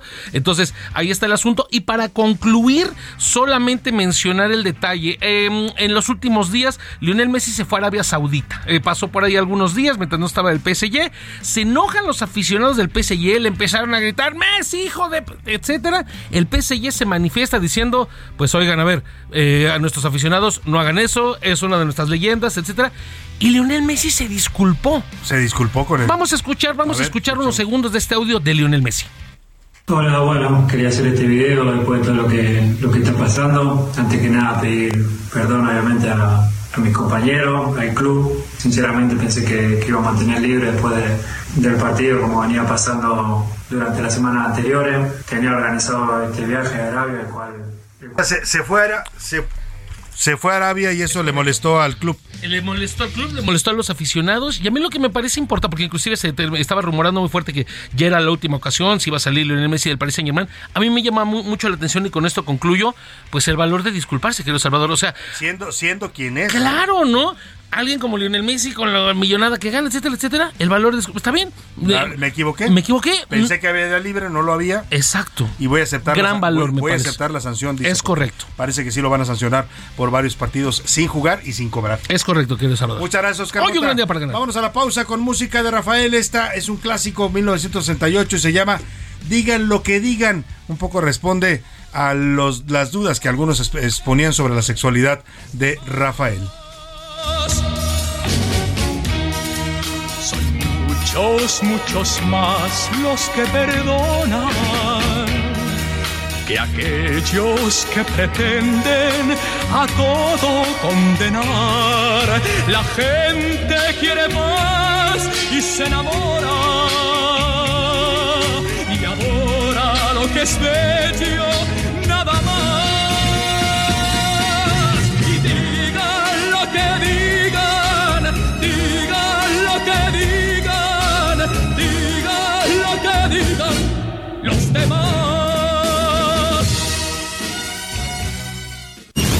No le cambies. Estás en A la Una con Salvador García Soto.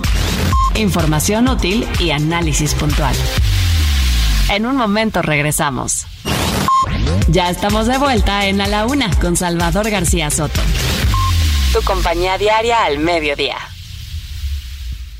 Toma un minuto y piensa en tu momento favorito. El nacimiento de tu primer hijo o su primer cumpleaños. Ahora piensa en las empresas y en los empleos que hay detrás. El de Ana que trabaja en la empresa donde hacen los biberones. El de Carlos que hace los pasteles. Empresarios y colaboradores trabajamos para que a todos nos vaya mejor. CIRT, Radio y Televisión Mexicanas. Voz de las empresas. Consejo de la Comunicación.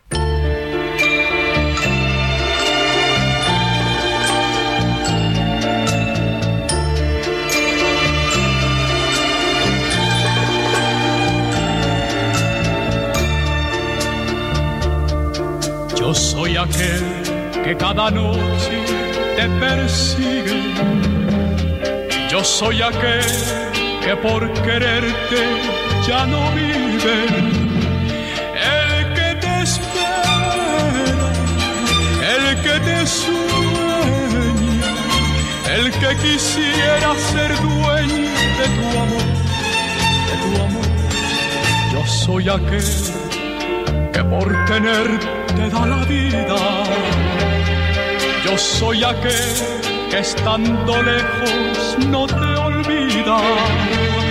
El que te espera, el que te sueña, aquel que reza cada noche por tu amor.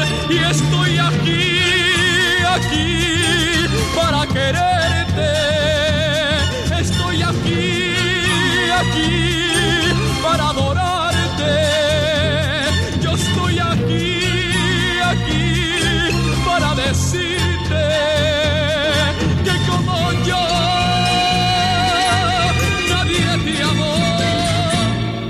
Dos de la tarde con 32 minutos. Yo soy aquel, canta Rafael, una canción de 1966. Oiga, una mancuerna, además creativa, la voz de Rafael en la interpretación. Todavía un Rafael también muy joven, pero con un gran compositor detrás. Esta canción es de Manuel Alejandro, que le produjo varios de sus grandes éxitos. También Manuel Alejandro era joven entonces, uno, un genio musical, sin duda español.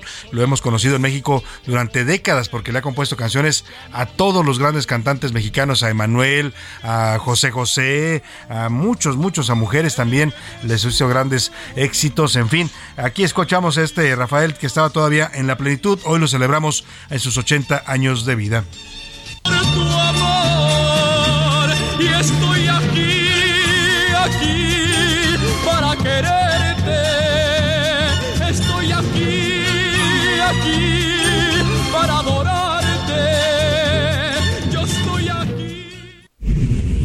A la una. Con Salvador García Soto. El ojo público. En A la Una tenemos la visión de los temas que te interesan en voz de personajes de la academia, la política y la sociedad. Hoy escuchamos a Melisa Moreno. En Melisa lo explica todo. El ojo público. Hola Salvador, buenas tardes. Impulsar y difundir el arte lírico de manufactura mexicana es el objetivo del primer Festival Internacional de Ópera Mexicana, FIOM, a realizarse en línea desde este mes hasta el 9 de septiembre con un programa artístico y académico en el cual colaboran destacadas figuras de este género escénico. El encuentro ha sido organizado por el tenor Raúl Alcocer Rodríguez y el bajo barítono Lucho Cano, junto con la doctora en artes escénicas Enid Negrete Luna. Incluye talleres, conferencias magistrales virtuales y premios de distinta índole, entre otros. Comienza con el lanzamiento de dos convocatorias, canto y composición operística, ambas de participación anónima, con la finalidad de lograr mayor transparencia e imparcialidad al momento de ser elegidos por un jurado, conformado por especialistas destacados. Están dirigidas a profesionales o en formación, todos ellos mayores de edad. El cierre de inscripciones será el 30 de junio y se elegirán 30 propuestas que incluyen tres composiciones nuevas y originales. Luego, los seleccionados participan en un programa interno académico, así como en una muestra operística para todo público a transmitirse entre el 27 de agosto y el 8 de septiembre en el canal de YouTube de la compañía Ópera Irreverente. En esa misma red, cada seleccionado presentará un proyecto audiovisual producido individualmente. La premiación será el 9 de septiembre y en ella se reconocerá a la mejor concepción audiovisual y los mecenas otorgarán premios e incentivos a criterio personal. Los premios son desde económicos y de capacitación hasta el estreno de obras o interpretación con una orquesta profesional del país. Son cortesía de los cantantes Javier Camarena, Lourdes Ambrís, Ángel Ruz, Rocio Tamés, Armando Mora, María Catzaraba, Ramón Vargas y Rogelio Marín. Los directores de orquesta Isabel Costes, Luis Manuel Sánchez, Rodrigo Cadet y Rodrigo Sierra Moncayo, así como los directores escénicos Rañar Conde y Manuel Sosa Fernández, por mencionar solo algunos. La inscripción al festival, que se transformará en donativo, tiene un costo de 500 pesos para residentes de México y para los países de América Latina es de 25 dólares americanos, excepto Argentina y Venezuela, que en apoyo pagarán solo 10 dólares. Salvador, las actividades públicas se transmitirán en el canal de YouTube del Festival Internacional de Ópera Mexicana, en la página de Facebook e Instagram. Yo soy Melisa Moreno y me encuentran en arroba melisototota. Nos escuchamos la siguiente. A la una, con Salvador García Soto. Muchas gracias a Melisa Moreno por su agenda cultural que nos trae cada viernes en su colaboración aquí en el Ojo Público. Siempre trae los temas más importantes de la cultura, del arte, de la industria editorial. Le mandamos un abrazo afectuoso.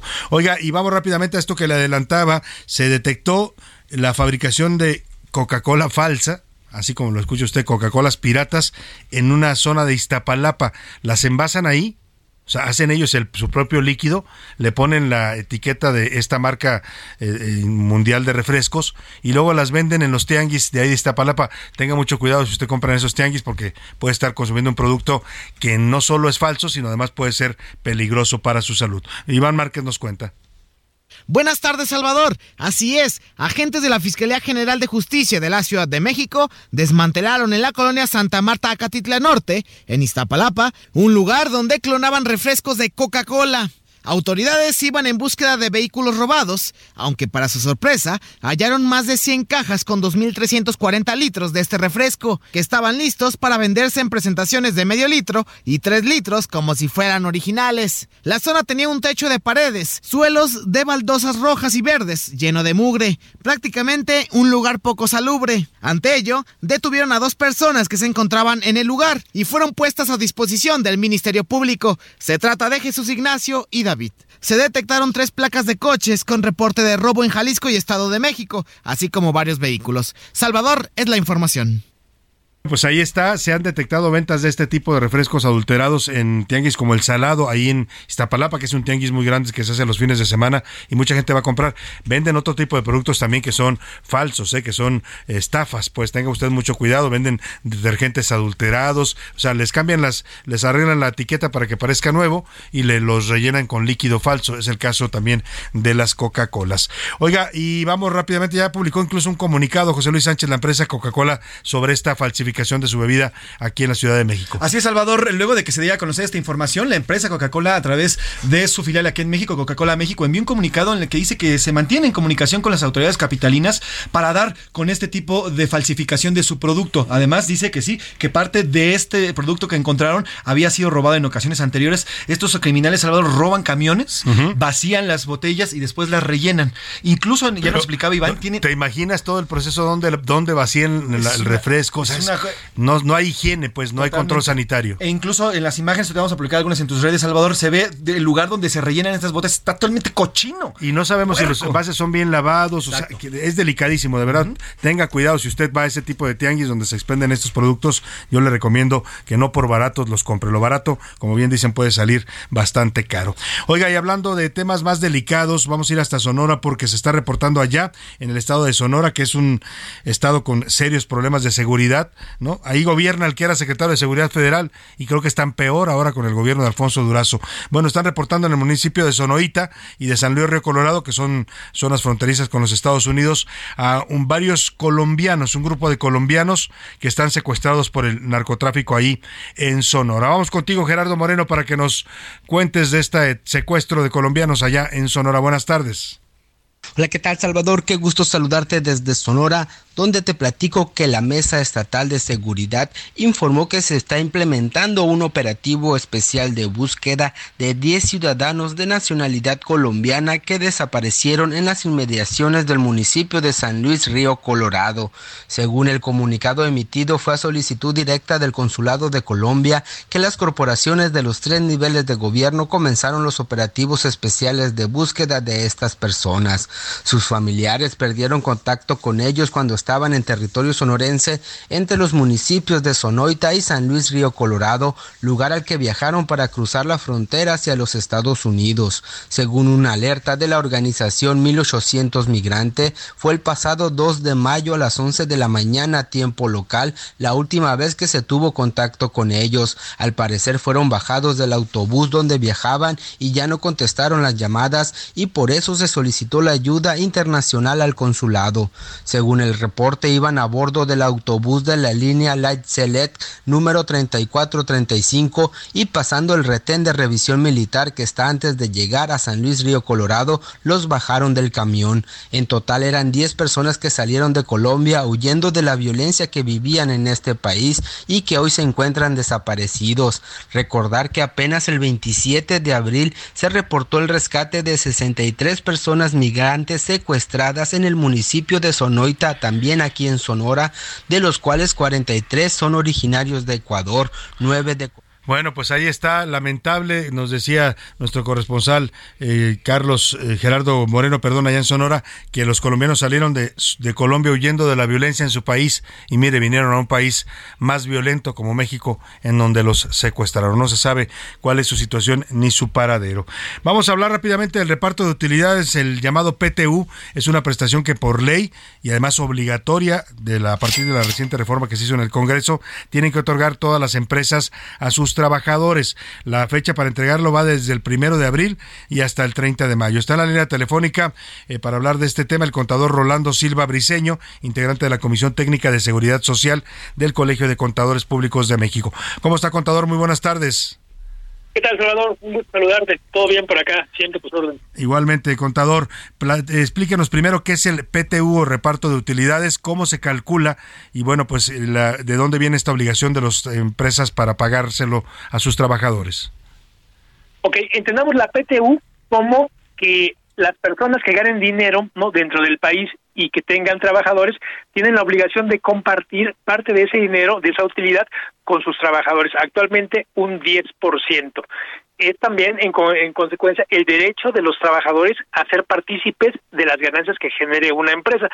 Eh, se reparte de una eh, manera que tiene podría tener muchas complicaciones, pero en términos muy sencillos y con la intención de que esto sea equitativo, eh, hoy separamos el 10%, hay un porqué de ese 10%, hoy separamos el 10% de las utilidades que reporta la empresa, este 10% se separa en dos partes, una parte se distribuye entre todos los trabajadores dependiendo del número de días que trabajaron y el otro tanto dependiendo de cuánto dinero ganaron por concepto de sueldos. De forma que se distribuye de alguna forma eh, equitativa. Es un tema que ha cobrado relevancia después de una reforma en temas de subcontratación, porque hasta hace poco tiempo era muy fácil eludir este este monto, esta obligación es un 10%, siempre es eh, oneroso, ¿no? Para cualquier empresario. Y resulta que si no tenías trabajadores o si en realidad no tenías, o sea, simulabas no tener trabajadores, bueno, saltabas la obligación. Y es por eso que de la reforma para acá ha tomado, ha tomado algo de relevancia el tema, ¿no? Deberíamos estar viendo más patrones compartiendo sus ganancias con los trabajadores. Sin duda alguna. Ahora, nos, nos escribe mucho el público ayer que tocábamos este punto antes de consultarlo usted para decir, a ver, a mí no me lo han dado, no, no me han avisado si me lo van a dar o no, ¿qué puedo hacer? Preguntan nuestro auditorio.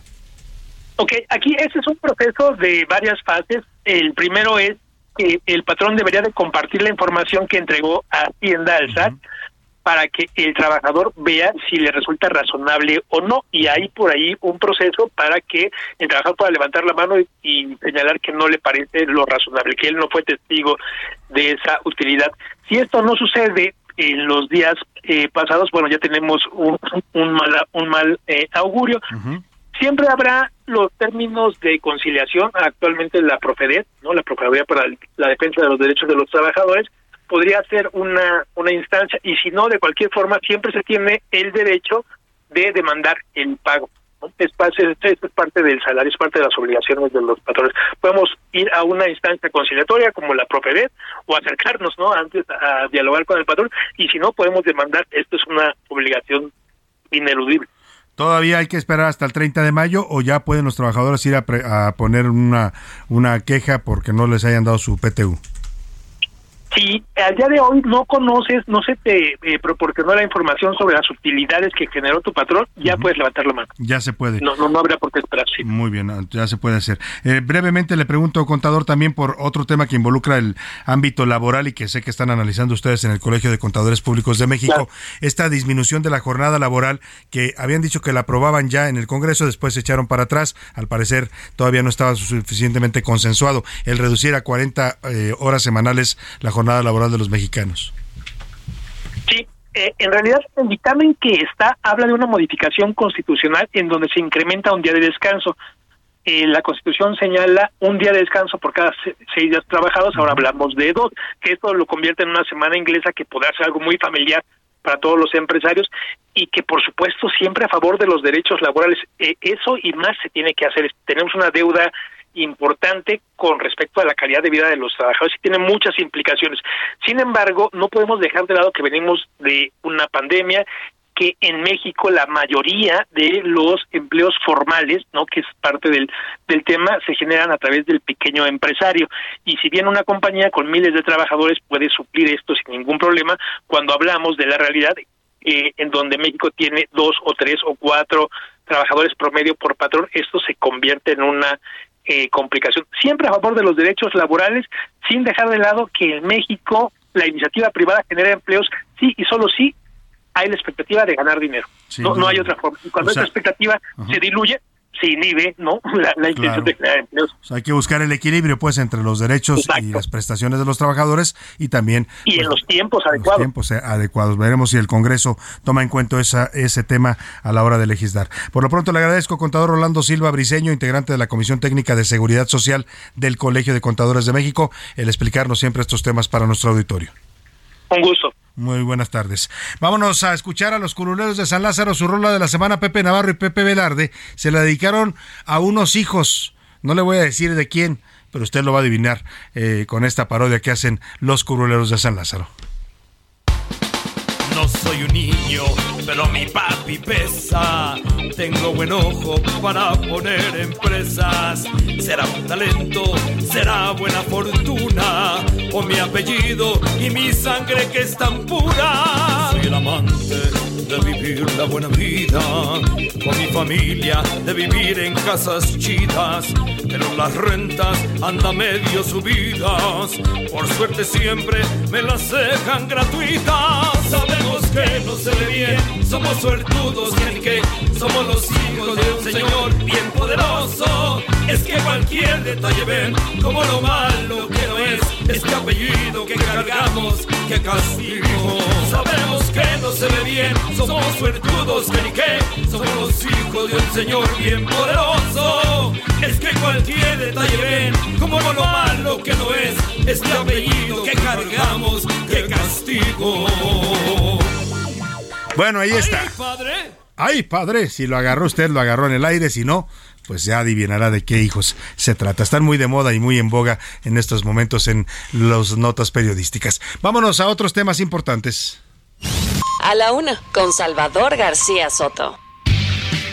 Oiga, y vamos a hablar de una obra de teatro que va a estrenarse el próximo jueves 11 de mayo, eh, porque es una obra interesante por la temática que aborda. Se llama La Casa Salvaje. Eh, es, está basada en una obra, en una obra literaria, en una novela que ha sido muy exitosa de Brenda Navarro, escritora mexicana, que se llama Casas Vacías, y aborda una problemática que hoy viven muchas madres mexicanas, que es la desaparición de un hijo. Pero no solo eso, a partir del hecho de que un hijo desaparece o es robado, es raptado, es secuestrado, eh, se, se hace una reflexión muy profunda sobre las maternidades, los distintos tipos de maternidad que viven las mujeres, la obligación a veces que les quiere imponer la sociedad de ser madres o incluso las mujeres que desean no serlo. Eh, es una, una temática interesante porque aborda pues algo que estamos viviendo en estos momentos eh, muchas familias y muchas madres mexicanas. Están en la línea telefónica, van a ser protagonistas de esta obra que se estrena la próxima semana en el Museo del Chopo, ahí en el Foro del Dinosaurio Universitario, a las actrices Irene Azuela y Mariana Villegas. Me da mucho gusto saludar a ambas en la línea telefónica. ¿Cómo están, Irene Mariana? Buenas tardes.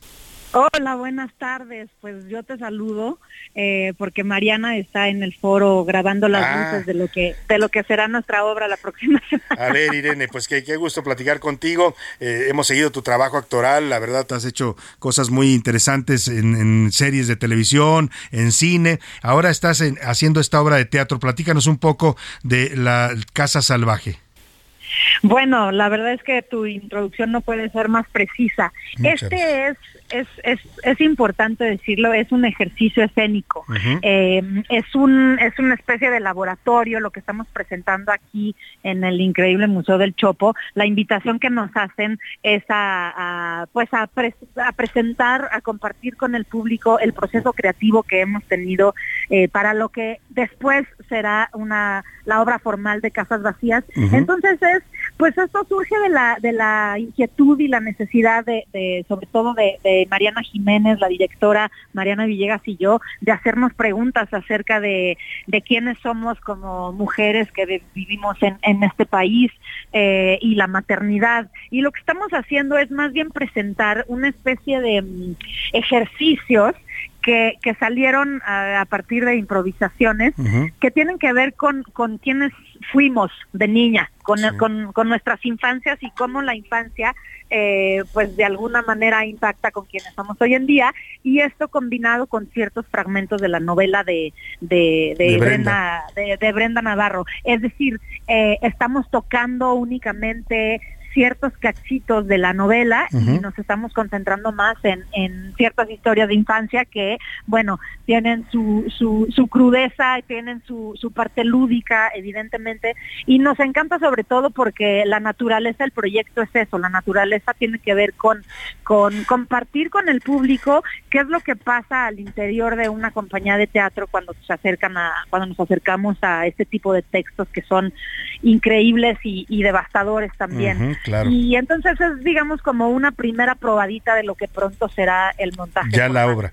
O sea, este ejercicio escénico sería como una especie de precuela de lo que va a ser la obra de Casas Vacías. Ah, exactamente, así es. Pues va a ser interesante verlas ambas en escena. Leía yo en el comunicado eh, oficial que sacaron sobre este ejercicio escénico que la directora eh, Mariana eh, Mariana Jiménez nos dice, esa es la directora, ella los, las puso a hacer un ejercicio a ti y a Mariana Villegas con que recordaran algunos de los artículos de su infancia. ¿Cómo fue este proceso? Platícanos.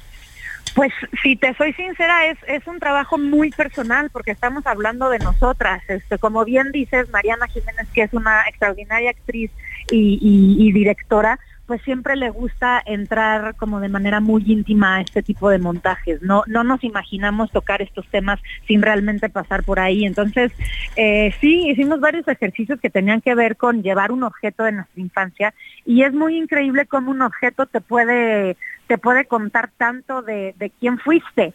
Y, y, también te puede revelar tanto de quién eres hoy en día, ¿no? Eh, unos, bueno, unos trajeron un, un, caballito de juguete, yo llevé la boleta de mis calificaciones y, y, y realmente fue como muy, muy revelador saber que a través de los objetos podemos conocernos a nosotras mismas también. Entonces, eso va a ser parte de lo que vamos a presentar acá en, en este extraordinario lugar. En el Foro del Dinosaurio, Museo del Chopo, prepárese usted el jueves 11 de mayo y luego ya tendrán funciones jueves, viernes y sábado. La próxima semana le vamos a regalar dos pases dobles para que se vaya a ver a Irene Azuela y Mariana Villegas en este extraordinario ejercicio escénico eh, titulado La Casa Salvaje, que se basa en la obra Las Casas Vacías de Brenda Navarro. Y va a ver usted un adelanto de lo que después ya será una obra de teatro formal con estas dos extraordinarias actrices. Todo el éxito, Irene Azuela, en este nuevo proyecto. A ti y a Mariana Villegas y por supuesto a la directora Mariana Jiménez y estaremos sin duda yendo a verlas pronto ahí al, al foro del dinosaurio del Chopo. Acá te esperamos. Muchas, gracias. a Irene Azuela, muy buena actriz. La ha visto usted, ha salido en varias series exitosas, en varios proyectos de cine. La última que recuerdo es esta que hacía con Juan Manuel Bernal en, Netflix, esta serie de que producía incluso, eh, creo que Salma, Salma Hayek, Monarca se llamaba. Ella ah, actuaba ahí en Monarca y es una extraordinaria actriz con una formación actoral además de primer nivel. Bueno, pues nos despedimos. Ha llegado el momento de decirle gracias por escuchar escucharnos hoy, por regalarnos su tiempo y su atención hoy y toda la semana. Quiero desearle que tenga un excelente fin de semana, descanse, relájese, a nombre de todo este equipo. Está José Luis Sánchez en la coordinación de información y los reportajes, Rubén Esponda en la producción, en la redacción Milka Ramírez, Diego Gómez, Iván Márquez, Miguel Zarco, Ricardo Romero, aquí en cabina nuestro operador Alex Muñoz, Mauricio eh, Rubén Cruz también. Y bueno, pues a todos, gracias, que pase un excelente tarde, buen fin de semana. Aquí lo esperamos el lunes a la una. Por hoy termina a la una con Salvador García Soto. El espacio que te escucha, acompaña e informa. A la una con Salvador García Soto.